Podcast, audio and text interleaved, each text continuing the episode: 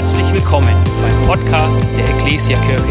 Wir freuen uns, dass du dir die Zeit nimmst, diese Predigt anzuhören. Wir wünschen dir dabei eine ermutigende Begegnung mit Gott. Ähm, sage ich mal, okay, wir sind gerade in der Predigtserie Herz für sein Haus. Ja, und wir haben ähm, jetzt hat unseren dritten Part schon und nächste Woche haben wir unseren letzten Teil und es geht letztendlich darum, äh, wie es der Titel sagt, ja, wir wollen Herz für Gottes Haus haben, mehr Herz für Gott, mehr Herz für Jesus ähm, und damit beschäftigen wir uns. Und letzte Woche haben wir uns ganz viel eigentlich mit dem Herz beschäftigt, oder? Für die, die, die da waren, wissen es, ja, für die, die nicht da waren, gerne nachhören. Wir hatten so dieses Thema, hey, ein volles Herz. Wenn wir uns daran erinnern, was Gott für uns getan hat, wenn wir äh, die Beziehung mit Jesus am Laufen halten und uns darauf schauen, was er getan hat, das wird unser Herz voll sein. Und umso mehr ist unser Herz voll und automatisch schon fast die Reaktion ist zu geben. Ja, wir laufen über, weil unser Herz so voll ist. Und heute wollen wir ein bisschen mehr Schwerpunkt ähm, auf das Thema Haus ähm, setzen. Okay, letztes Mal war Herz, heute Haus. Dreh dich mal zu deinem Nachbarn und sag, du altes Haus. Du altes Haus. Ja? Keine Ahnung, ob das für dich ähm, eine Beleidigung ist oder so. Ähm, ich finde es ein, ein, super Satz, okay, kann man immer mal als Lückenfüller nehmen, du altes Haus. Ja, und ich bin tatsächlich ein Fan von alten Häusern. Ja, alte Häuser sind herrlich, solange sie wasserdicht sind vielleicht und warm, okay. Ähm, wir wollen über das Haus sprechen. Und äh, was genau ist das Haus Gottes? Das ist ja ehrlich gesagt, ähm, jetzt vielleicht so im Neuen Testament oder so in unserem Hinblick ist es gar nicht so klar, weil wenn wir in die Bibel gucken, dann ist dieses Haus Gottes eigentlich richtig, richtig stark vertreten. Ja, und da wird, in der Bibel wird es ja häufig der, auch der Tempel genannt. Ja, der Tempel, ähm, das, das kennen wir diesen Begriff, okay, gerade auch aus dem Alten Testament. Das war das Haus Gottes. Was bedeutet es? Da war die Gegenwart Gottes. Ja, das kennen wir aus dem Alten Testament. Ja, dass, dass es einen Tempel gab wo Menschen hinkommen konnten, Opfer zu bringen. Ein Priester hat da gearbeitet oder mehrere Leute haben da gearbeitet, haben Opfer gebracht und das war die Stätte, ja, da hat Gott verheißen im Alten Testament, dass Gottes Gegenwart lebte dort und da könnte man ihm begegnen. Und es ist ja spannend, man denkt immer eben so, hey, okay, Tempel, das Haus Gottes, das war alles nur im Alten Testament, im Neuen Testament ist ja alles anders. Ja, aber ich weiß nicht, ob ihr es wisst, ja, Jesus selbst, er ist in den Tempel gegangen. Ja, wir haben die Geschichte vom, im, im Kopf, ja, die, wo er Tische umwirft und so ein Zeug. Äh, und ganz viele Geschichten wo im Tempel, wo es ganz normal war, dass zum Beispiel Maria und Josef, die Eltern von Jesus, in den Tempel kamen und dieses jährliche Opfer gebracht haben. Ja, Jesus hat immer wieder die Menschen, die er geheilt hat, hat er zum Tempel geschickt, zu den Priestern geschickt und hat gesagt, hey, äh, lass dich vom Priester wirklich bestätigen und irgendwie halt äh, signieren, ja, dass du, dass du wirklich geheilt bist. Ja. Also das heißt eigentlich, die Bibel ist echt voll von diesem Tempel. Das Alte Testament ist voll davon. Klar, diese, diese Bundeslage, wenn man das so sagen kann, okay, das war die Gegenwart Gottes, dieses Zelt der Begegnung, dann diesen Tempel, den David irgendwie gestartet hat, Salomo zu Ende geführt hat. Und bis hin eigentlich in Jesu Zeiten war der Tempel, das Haus Gottes, ganz, wie nennt man es, physisch ein Gebäude, wo Gottes Gegenwart da war, die eine, die, die eine gewisse Ordnung hatte, eine, ein gewisses Ziel hatte. Aber jetzt hat, weiß nicht, ob du einen Tempel in deinem Garten stehen hast oder so, ähm, gibt es irgendwie diesen Tempel nicht mehr, oder? Wir, wir sind hier in der Turnhalle, okay? Vielleicht haben wir was falsch ausgelegt in der Bibel, Turnhalle und nicht Tempel. Was ist mit diesem Haus Gottes? Was hat es damit auf sich? Und das wollen wir uns so ein bisschen anschauen, weil ich glaube, ähm, um für etwas ein Herz zu bekommen, ein Herz für sein Haus, müssen wir natürlich wissen, hey, was ist dieses Haus? Ja, welche Adresse, wo steht das Haus? Ja, was ist in dem Haus? Was spiele ich für eine Rolle in diesem Haus Gottes? Wo ist der Tempel? Wo ist die Gegenwart Gottes heute 2023 hier in deinem und in meinem Leben? Ja, und das ist ein spannendes Thema, finde ich. Und wir wollen uns diese ganze Sache so an zwei Personen, nee, an zwei Sachen anschauen. Einmal an der Person David. Ja, David, ja, das ist der Schafshirte, ihr, ihr, kennt den, der dann irgendwann König wird. Ein verrückter Typ, oder was ist verrückt? Einfach ein sehr, sehr cooler, coole Person. Die Bibel ist voll von ihm, ja. Der hat zum Beispiel auch Psalm 23 geschrieben, so man kennt ihn, ja. Irgendjemand, der David kennt? Ja, wir kennen David nicht persönlich, aber wir kennen ihn. Und der war Spezialist, ja, gerade Spezialist, wenn es um das Haus Gottes geht. Aber wir wollen natürlich ins Neue Testament springen, in einen Brief und uns einen Textabschnitt anschauen, wo uns heute zeigt, hey, was ist das Haus Gottes? Was ist unsere Aufgabe im Haus Gottes? Und wir fangen mit David an, weil David ist der Hammer, ja. Ich habe schon gesagt, das ist die Person, ja, das ist David, der ähm, der bringt die Bundeslade, also die Gegenwart Gottes, man könnte einfach gesagt sagen, diesen Tempel wieder irgendwann in die, in die Stadt, ja, in Jerusalem zurück. Ähm, und das ist dann die Person, dieser König, David, der so verrückt rumtanzt. Ja, die Geschichte kennt man, ja. Der tanzt und freut sich. Warum? Weil endlich die Gegenwart Gottes, die Bundeslade und sozusagen das Zelt, das Temp der Tempel wieder in der Stadt ist. Das ist David. Der hat da sich ähm, zum Affen gemacht, getanzt und gesprungen dafür. Und nicht nur das, sondern der hat ganz viel Psalme geschrieben über das Haus Gottes, ja. Und wenn ich die Psalme lese, und die habe ich euch alle mitgebracht, weil die so gut sind, dann bin ich ganz ehrlich, ich wünsche mir, dass wir so einen Hunger, so ein Herz nach dem Haus Gottes haben. Ja, passt mal auf. David sagt, Psalm 26, 8, ich liebe das Haus, in dem du wohnst, wo deine Herrlichkeit uns nahe ist. Psalm 27. Eins nun habe ich von Jahwe erbeten, das ist alles, was ich will, mein Leben lang im Haus des Herrn zu wohnen, um die Freundlichkeit Jahwes zu schauen und nachzudenken dort in seinem Heiligtum. Das wird noch besser, okay? 132. Ich will mein Haus nicht mehr betreten, ich will mein Bett nicht mehr besteigen, meine Augen keinen Schlaf gestatten, mir keine Ruhe mehr gönnen, bis ich einen Platz für Jahwe finde, eine Wohnung, ein Haus für den starken Gott Jakobs. Geht weiter, okay? Die Leidenschaft für dein Haus brennt in mir. Deshalb beleidigen die, die dich beleidigen, auch mich. Und zu allerletzt, ganz klassisch, okay, wir kennen's. Denn ein Tag in den Vorhöfen des Tempels ist besser als tausend andere sonst. Lieber will ich Torwächter im Haus meines Gottes sein, als in den Zelten des Unrechts zu wohnen. Wow, oder? Hey, David, David, ich weiß nicht, was der hatte, aber der, der, das Haus Gottes war für den alles. Der war begeistert. Er hat einen Psalm nach dem anderen rausgetrellert und geschmettert und dachte sich, hey, das Haus Gottes, der Tempel ist alles. Und ich ganz ehrlich denke ich mir, hey, ich, ich will das auch. So leidenschaftlich für das Haus äh, Gottes zu sein. Für Gott selbst mehr Herz für sein Haus. Und das wollen wir anschauen, ja. Und ganz zu Beginn, wenn wir uns David anschauen und gleich in den Text gehen, dann kommen wir eigentlich schon zur ersten Sache. Und zwar so die, die, die Sache, warum David so unbedingt im Haus Gottes sein wollte, im Tempel sein wollte, war eine ganz grundlegende Sache. Es war die Gegenwart Gottes. Das war könnte man sagen, das Fundament von Davids Begeisterung für das Haus. Es ging ihm ja nicht wirklich um das Haus oder um die Bundeslade an sich, dass es irgendwie ein schönes Möbelstück ist und der in seinem Palast stehen haben will, sondern es ging ihm um was? Es ging um die Gegenwart Gottes. Es war die Grundlage von allem und deswegen ist, ähm, ist David so begeistert und er kann nicht anders, als einfach die, Gott einen Tempel zu bauen und, und ihn zu suchen und die Bundeslade zurückzuholen und drüber zu schreiben, zu singen und sich so oft wie es geht dort aufzuhalten.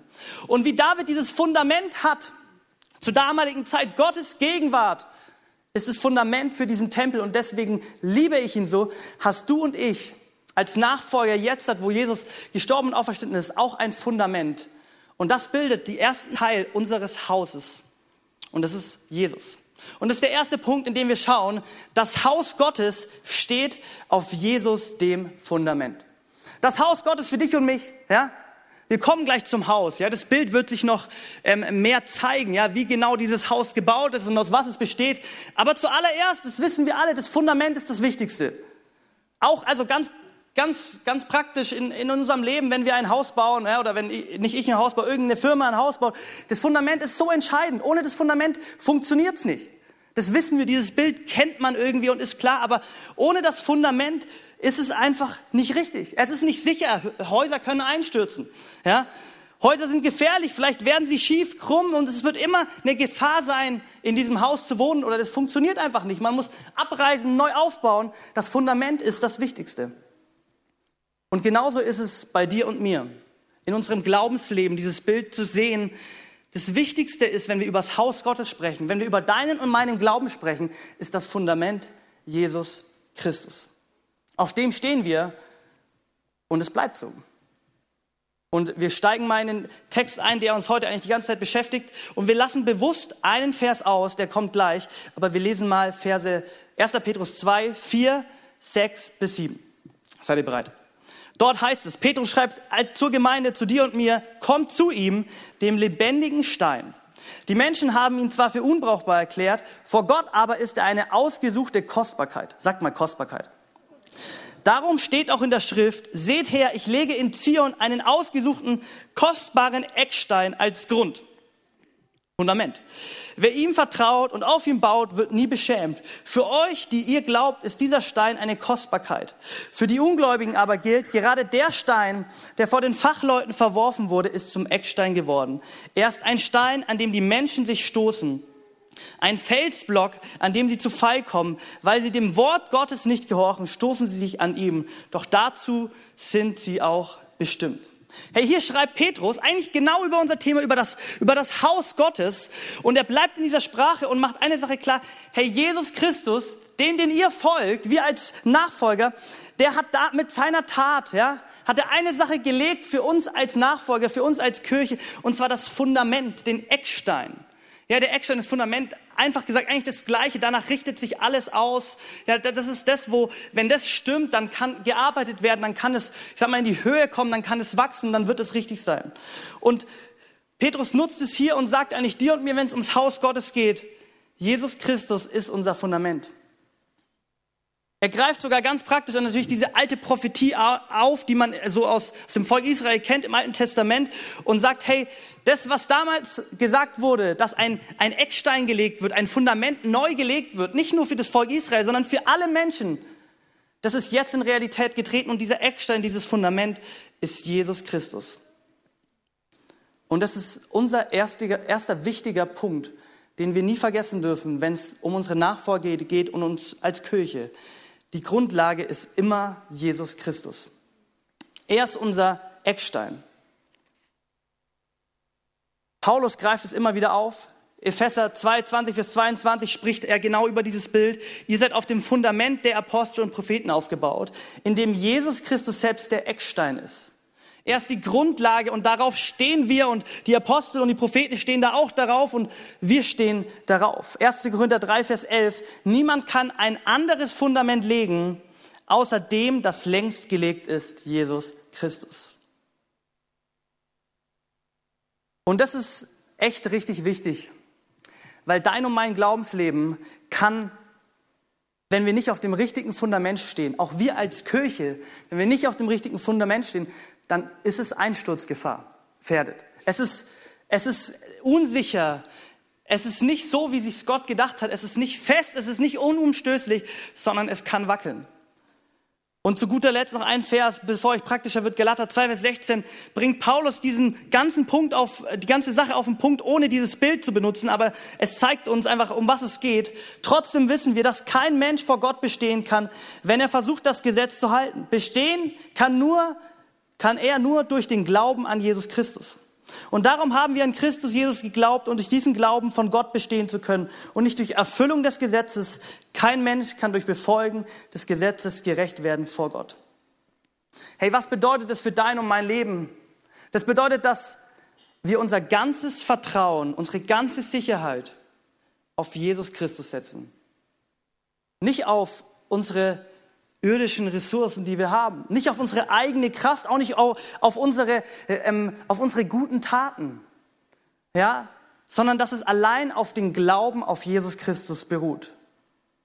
Wir wollen nicht unseren Glauben, und das passiert leider ganz häufig, darauf setzen, ähm, wir, wir, wir machen halt weiter, weil wir es schon immer so gemacht haben. Unser Glaube steht eigentlich ganz häufig auf Ritualen und Gewohnheiten aus religiösen Dingen, die ganz häufig gar nicht mehr so richtig Halt geben oder auch gar kein Leben drin ist.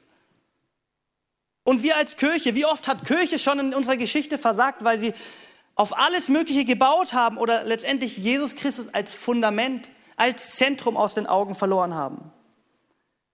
Und das ist für dich und mich ganz wichtig, bevor wir jetzt gleich zu dem ganzen Haus Gottes kommen. Petrus macht hier klar, die Bibel macht klar, hey, das Haus Gottes, deine Nachfolge, sie beruht auf Jesus Christus. Und das bedeutet vielleicht auch für dich, wenn dein Glaubensleben mal erschüttert wird, wenn es Schwierigkeiten gibt, wenn du vielleicht unzufrieden mit dir selbst bist, wenn, wenn irgendwas auf dich einprasselt, dann ist unsere erste Reaktion nicht auf uns selbst zu bauen, sondern auf Christus. Das ist vielleicht für dich, wenn du Teil dieser Kirche bist oder auch Teil einer anderen Kirche bist, wenn es in der Kirche mal unbequem wird, wenn, wenn vielleicht dir mal jemand auf den Fuß steigt, ja, wenn, wenn der, der Prediger mal was sagt, das dir nicht gefällt, wenn die Musik dir nicht passt, dann verlassen wir nicht irgendwie gleich die Kirche, sondern unser Fundament ist Christus. Wir folgen Jesus. Und das ist das Fundament, das hält und das bleibt. Und genauso wie eben David, der so ein Fan von dem Haus Gottes war, eine Grundlage hatte, und die war nicht einfach so wie bei Saul, sein Vorgänger, dass, dass es einfach üblich war, halt irgendwie den Tempel oder die Bundeslade zu haben oder man hat Rituale abgefeiert und Opfer gebracht, sondern für David war eine Sache klar, das Fundament ist die Beziehung zu Gott, ist die Gegenwart Gottes. Und da fängt alles an. Und genauso fängt es bei dir und mir, für uns als Kirche an. Jesus Christus ist unser Fundament und es bleibt es. Und dann kommen wir zum nächsten Punkt und der wird spannender, der wird praktischer für dich und mich. Und zwar setzt Petrus einen drauf und das ist unser nächster Punkt. Das Haus Gottes wird gebaut. Wie wird es gebaut? Es wird gebaut durch lebendige Steine. Durch lebendige Steine. Und jetzt lesen wir diesen Vers 5, den wir gerade ausgelassen haben, in diesem Kontext nochmal. Kommt zu ihm, dem lebendigen Stein. Ja, das ist Jesus Fundament. Die Menschen haben ihn zwar für unbrauchbar erklärt, vor Gott aber ist er eine ausgesuchte Kostbarkeit. Und lasst euch selbst da spricht er zu uns, ja. Und lasst euch selbst als lebendige Steine aufbauen zu einem geistlichen Haus. Einer heiligen Priesterschaft, die geistliche Opfer bringt, die Gott sehr willkommen sind, weil Jesus Christus sie bewirkt. Lasst euch selbst als lebendige Steine aufbauen. Hey, wie bauen wir, du und ich als Nachfolger, jetzt auf diesem Fundament Jesus das Haus Gottes? Es wird gebaut durch lebendige Steine. Lebendige Steine und diesem Bild, das bist du und ich, das sind wir, die Nachfolger Jesu. Wenn wir in Epheser 2, Vers 20 das lesen, dann zeigt uns das noch klarer, wie Paulus es auch betont. Ihr seid auf dem Fundament der Apostel und Propheten aufgebaut, in dem Jesus Christus selbst der Eckstein ist. Durch ihn sind alle Bauteile, also alle lebendigen Steine, fest miteinander verbunden, sodass durch ihn, unseren Herrn, ein einzigartiges Heiligtum, ein Haus Gottes entsteht. Und weil ihr mit ihm verbunden seid, werdet auch ihr als Bausteine in diese geistliche Wohnstätte Gottes eingefügt werden. Hey, das ist das Haus Gottes. Du und ich, wie die Bibel sagt, wir sind, wir sind Tempel des Heiligen Geistes. Jetzt ist die Wohnstätte Gottes, nachdem Jesus wieder aufgestanden ist und Pfingsten da war, ist nicht mehr nur ein Ort, nicht nur der Tempel, sondern du und ich haben den Heiligen Geist empfangen. Somit, wenn wir uns die Frage stellen, ganz einfach, wo wohnt Gott? Er wohnt in uns. Wir sind lebendige Steine. Aber ganz wichtig, was hier Paulus klar macht und Petrus ist, hey, aber das Haus Gottes, so wie es Gott dich gedacht hat, entsteht trotzdem erst, wenn diese lebendigen Steine sich zu einem geistlichen Haus formieren. Wenn sie sich einbauen lassen in das Haus Gottes. Einfach gesagt für dich und mich, in Kirche zusammenkommen. Wenn ein, das Haus Gottes sind, sind wir gemeinsam als Kollektiv, die wir folgen auf dem Fundament Jesu und durch unser, durch den Heiligen Geist, der in uns lebt. Ja, und das ist vielleicht ein bisschen teilweise irgendwie komische ähm, Bildsprache, ja, von diesen Gebäuden und so. Ja, aber das ist, das ist richtig wichtig.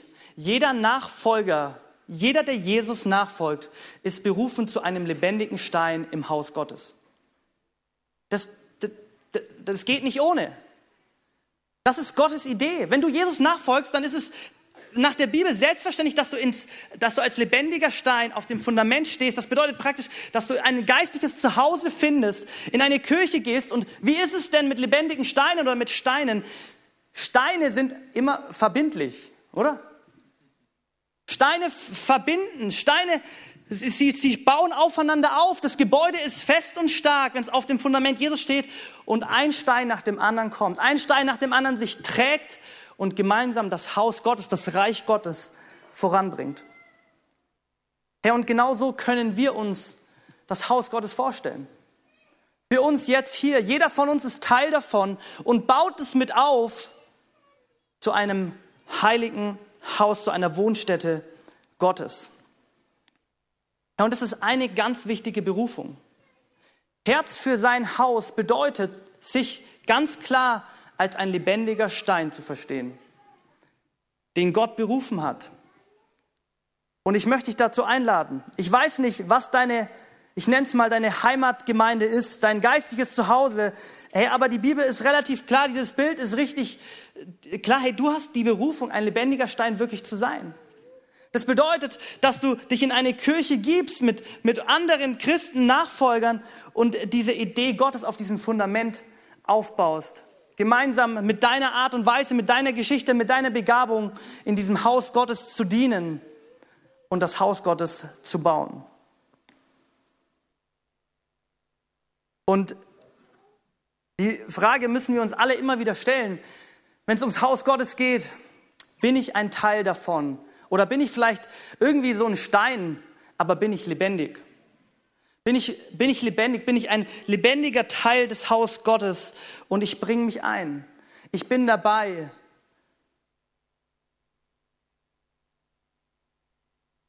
David selbst,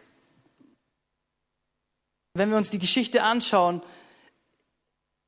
war das zur damaligen Zeit anders, aber wir merken, dass David, obwohl es noch gar nicht so diesen Gedanken vom Neuen Testament gab, sich eigentlich als ein lebendiger Stein schon zur damaligen Zeit gesehen hat. Er war ja der König, die Person, die alles gegeben hat, dass die Bundeslade, dass die Gegenwart Gottes überhaupt wieder zum Volk Gottes zurückkam.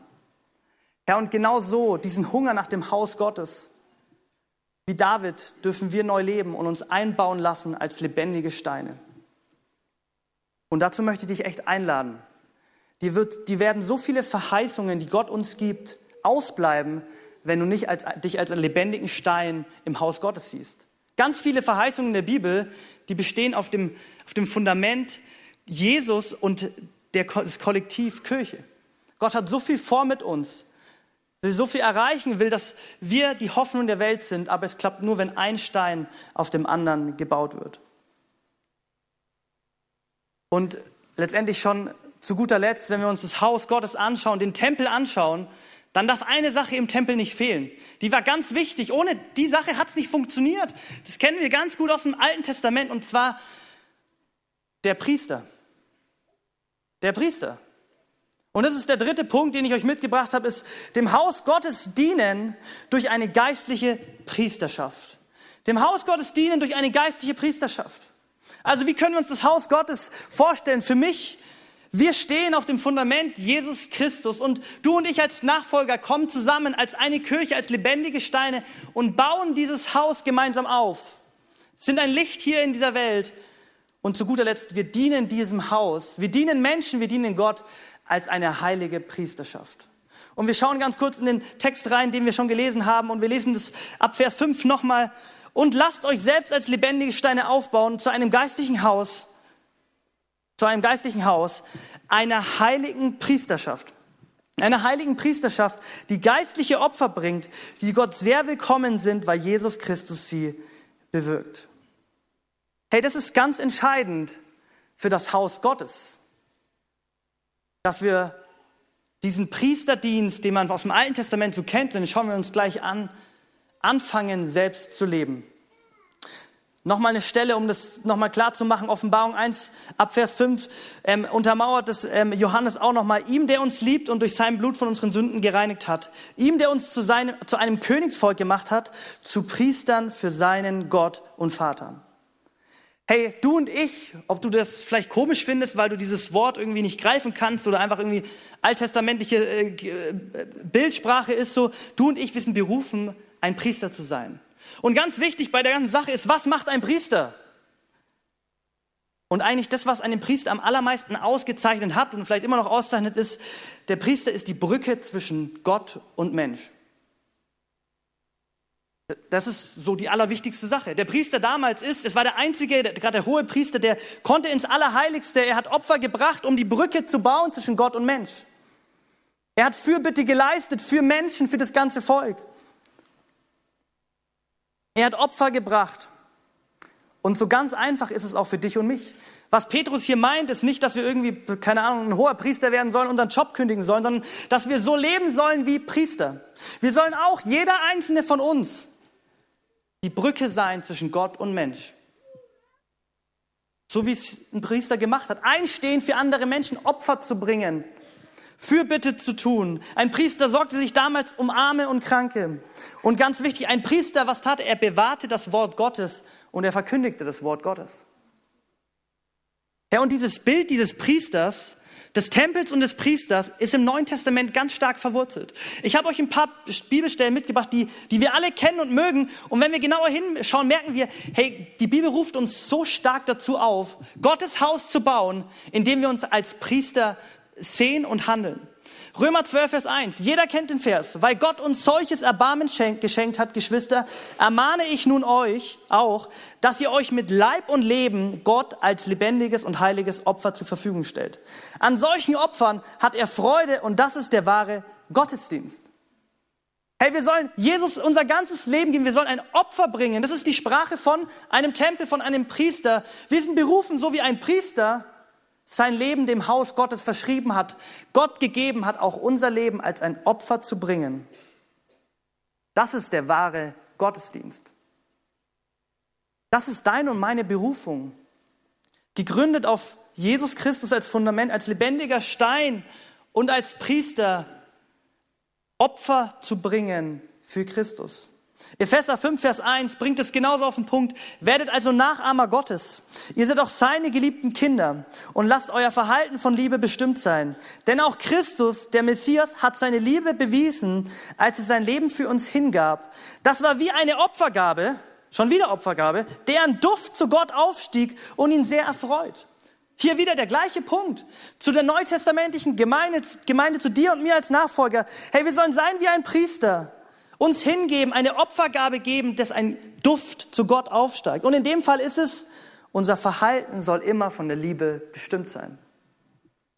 Herz für sein Haus, in dem du und ich Priester sind, die Tätigkeiten eines Priesters tun. Und zu guter Letzt, Hebräer 13, Abvers 15, so wollen wir durch Jesus Gott jederzeit ein Dankopfer bringen. Denn mit dem Lob aus unserem Mund bekennen wir uns zu ihm. Vergesst auch nicht, Gutes zu tun und mit anderen zu teilen, denn solche Opfer gefallen Gott. Schon wieder, solche Opfer gefallen Gott.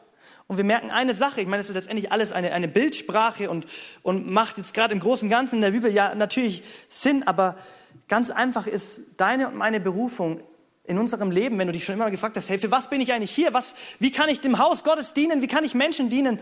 Lebe wie ein Priester. Gib dein Leben hin dem Haus Gottes, dem Herrn. Bringe Opfer für deine Mitmenschen. Komm mit Fürbitte zu, zu Menschen, steh für sie ein, bring sie, sei eine Brücke zwischen Gott und Mensch.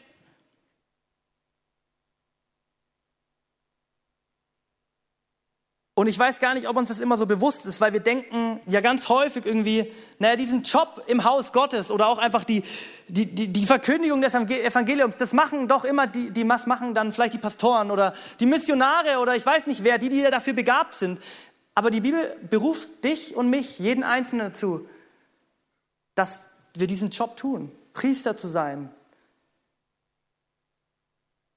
Und das, das Spannende in dem Ganzen ist, wenn wir auch wieder zu David zurückkommen, dass David das uns eigentlich genauso vorlebt. Genauso vorlebt. Gegründet aus diesem Fundament Gottes Gegenwart, die Beziehung zu Gott. Als lebendiger Stein in dem Ganzen baut er wieder den, oder will er den Tempel bauen und bringt Gottes Gegenwart zu den Menschen. Und er fungiert wie ein Priester. Und dazu komme ich jetzt. Das Klavier darf gern schon mal nach vorne kommen. Wir kennen ja die Geschichte, habe ich gerade schon erklärt, wo, wo David die Bundeslade wieder nach Israel bringt. Und, und ähm, wir kennen ja auch diese, äh, diese, die, diese Gedanken, ja, dass David da ja irgendwie leicht bekleidet ist. Kennt ihr das? Ja, David tanzt und springt und ähm, seine Frau macht ihn ja dann sogar so, sagt, hey, du hast dich mega zum Affen gemacht, du bist da rumgelaufen, du hattest irgendwie viel zu wenig an, ähm, das kannst du nicht machen.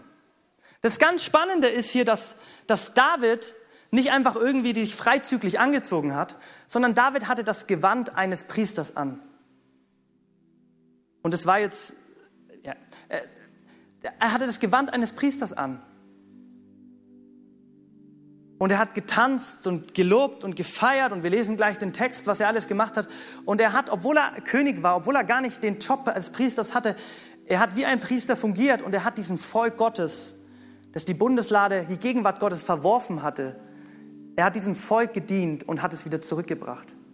Er fungierte als ein Priester und brachte das Gegenwart Gottes wieder ins Volk Israel. Und wir wollen uns diesen Text mal anschauen, weil der uns für mich zumindest mega viel sagt und mir so viel Leidenschaft gibt, wieder neu Herz für Gottes Haus zu haben, mich zu sehen als ein lebendiger Stein in diesem großen Ganzen und auch als Priester.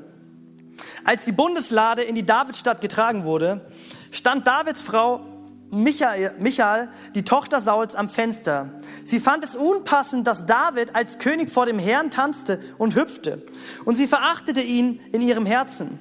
Die Lade des Herrn wurde in das Zelt gebracht, das David für sie errichtet hatte und an den vorgesehenen Platz gestellt hat. Hier merken wir, wie David als lebendiger Stein fungiert. Er hat, er hat sich als Teil von dem ganzen Volk gesehen, obwohl er so viele Bedienstete hatte. Hat gesagt, hey, ich ich will ein lebendiger Stein sein und mich darum bemühen, dass das Haus Gottes gebaut wird. Der König opferte Brandopfer und Schlachttiere für das Opfermahl. Der König opferte, eigentlich opfert der, der Priester. Er sah sich als Priester, er opferte für das Volk wie ein Priester. Er, hat, er baute eine Brücke. Nachdem das Mahl gesegnet, segnet er das Volk, er, ba, er, er betete für das Volk im Namen des Herrn, des Herrschers der Welt. Alle aus Israel, die dabei gewesen waren, die ganze große Menge, Männer und Frauen bekamen ein Ringbrot und je eine Portion zusammengepresste Datteln, Rosinen mit auf den Heimweg. Und allein da merken wir, hey, dieser König, David, der hatte so einen Eifer nach dem Haus Gottes.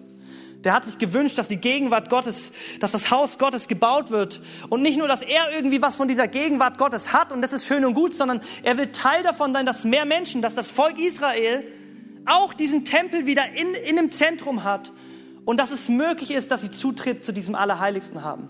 Und deswegen opfert dieser, selbst, dieser König, der mit der eigentlich ja nicht so viel damit zu tun hat, er opfert Gaben, er betet für das Volk, er zieht sich sogar das Priestergewand an und tanzt und singt und feiert, dass die Gegenwart Gottes wieder im Land ist. Ja, und genau das ist deine und meine Aufgabe. Herz für sein Haus mich zu sehen als ein lebendiger Stein, mich zu sehen als ein Priester. Und das ist deine Berufung.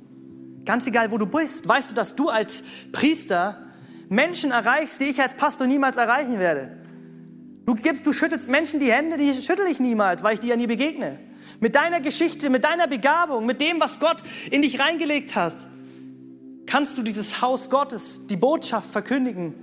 Und das ist die Idee Gottes, dass wir als lebendige Steine und als Priester seine Botschaft verkünden. Und wir wollen mal diesen Text noch weiterlesen, weil der ist eigentlich noch richtig cool und spannend, der irgendwie alles auf den Punkt bringt. Als alle nach Hause gingen mit den Rosinen und Datteln und so, David ging auch nach Hause, um seine Familie zu begrüßen. Michael, die Tochter Sauls, kam ihm entgegen und spottete. Heute hat der König von Israel aber Ehre eingelegt. Vor den Frauen seiner Diener hatte sich schamlos entblößt, wie es nur das geringste Gesindel tut. Doch David erwiderte, zu Ehre des Herrn habe ich es getan. Er hat mich, deinen Vater und allen seinen Nachkommen vorgezogen und mich zum Anführer seines Volkes Israel gemacht. Deshalb will ich auch künftig, das sagt der, der, der König David, deshalb will ich auch künftig zu seiner Ehre tanzen und springen und mich noch tiefer erniedrigen als diesmal. Ich will mich selbst für gering halten. Aber die Frauen, die mich nach deiner Meinung verachten müssen, die werden es verstehen und mir Ehre erweisen. Wow. Hey, der König David, dem alles, der mit der mächtigste Mann zur damaligen Zeit war, der hat es verstanden. Seine Berufung war nicht einfach nur sein Leben zu leben in diesem Palast und so ein bisschen seine Tätigkeiten nachgehen, die er halt als König so hat, sondern er hat eine Sache verstanden. Hey, ich bin, ich bin ein Teil von etwas Größerem. Hey, Gottes Gegenwart, die Botschaft von Gott schon damals, obwohl er wusste, dass es oder damals so auf, auf das Volk Israel ähm, konzentriert war, hey, das müssen die Menschen erleben. Gott muss gedient werden, Gott muss im Mittelpunkt stehen, Gottes Gegenwart ist wichtig.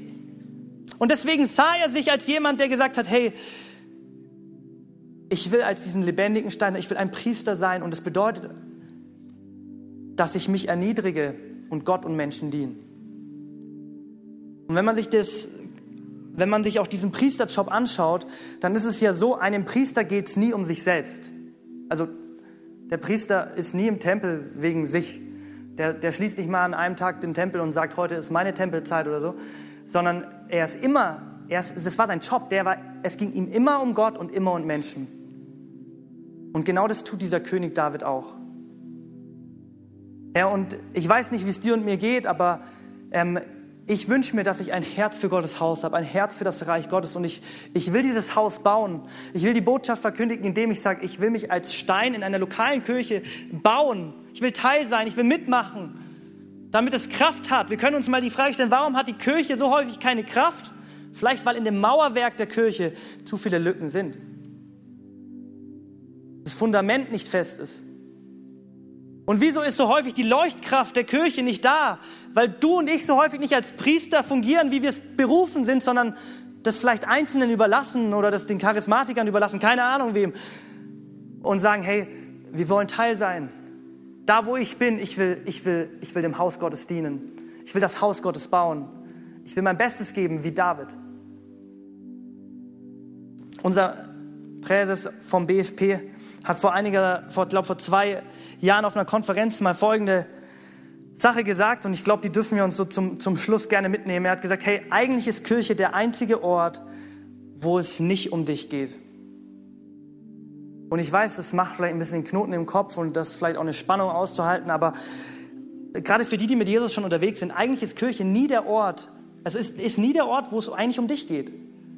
Sondern eigentlich geht es geht immer um Gott, um das Fundament und es geht immer um den Nächsten. Es geht immer um die Verlorenen. Ja, und wie häufig sitzen wir in der, in der Kirche und es geht uns nur um uns. Und wir, wir sagen zwar, ja, Herz für mein Haus, aber die Berufung, als lebendige Steine zu fungieren, als heilige Priesterschaft, die bleibt aus. Herr, und ich möchte uns einladen als Kirche, dass wir so wie David das am Anfang in dem Psalm gesagt haben, wieder ganz neu uns rufen lassen, rufen lassen als lebendige Steine, rufen lassen uns als Priester und solche Psalme zu schmettern und so ein Leben zu haben wie David. Die Band darf gerne nach vorne kommen. Ich will noch einfach noch mal ein, zwei Psalme lesen, die ich schon gelesen habe und ich will dich einladen, steh gerne dazu auf. Wir wollen in Gottes Gegenwart kommen. Wir wollen ihn anbeten und wollen vielleicht auch wieder ganz neue Dinge zurechtrücken. Wir wollen wieder sagen, hey Gott, bist du mein Fundament? Hey Gott, bin ich noch ein lebendiger Stein? Und bin ich irgendwie als Priester unterwegs oder nicht? Ich liebe das Haus, in dem du wohnst, wo deine Herrlichkeit uns nahe ist. Ich will mein Haus nicht mehr betreten, ich will mein Bett nicht mehr besteigen, meinen Augen keinen Schlaf gestatten, mir keine Ruhe mehr gönnen, bis ich einen Platz für Jahwe finde, eine Wohnung für den starken Gott Jakobs. Die Leidenschaft für dein Haus brennt in mir.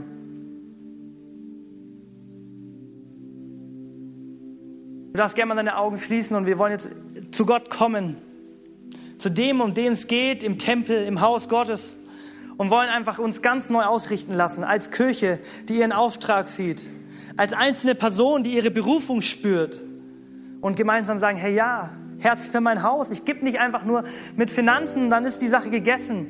Ich bin nicht ein harter Stein, der in der Ecke liegt, sondern ich bin Teil von dieser ganzen, von dem Haus Gottes, von der lokalen, ja von der globalen Kirche, die das Evangelium verbreitet. Und ganz persönlich in meinem Alltag bin ich ein Priester, der Menschen dient und Gott opfert.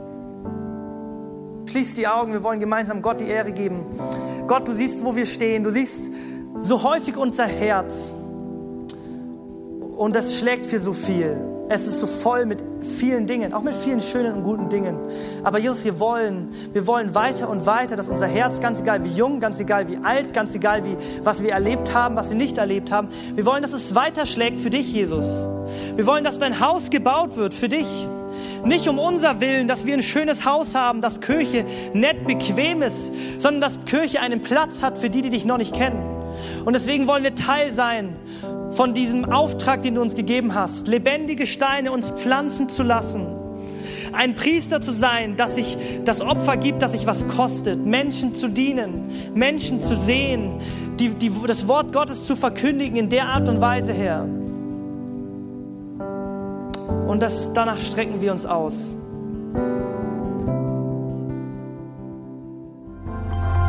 Wir hoffen, dass dir diese Predigt gefallen hat und dich in deinem Leben mit Gott stärkt. Außerdem wollen wir dich gerne besser kennenlernen. Dazu bist du herzlich eingeladen, unsere Sonntagsgottesdienste um 9.30 Uhr und 11 Uhr zu besuchen. Schau doch mal auf www.ecclesia-rot.de vorbei oder auf den sozialen Medien unter Ecclesia Rot. Wir freuen uns auf dich.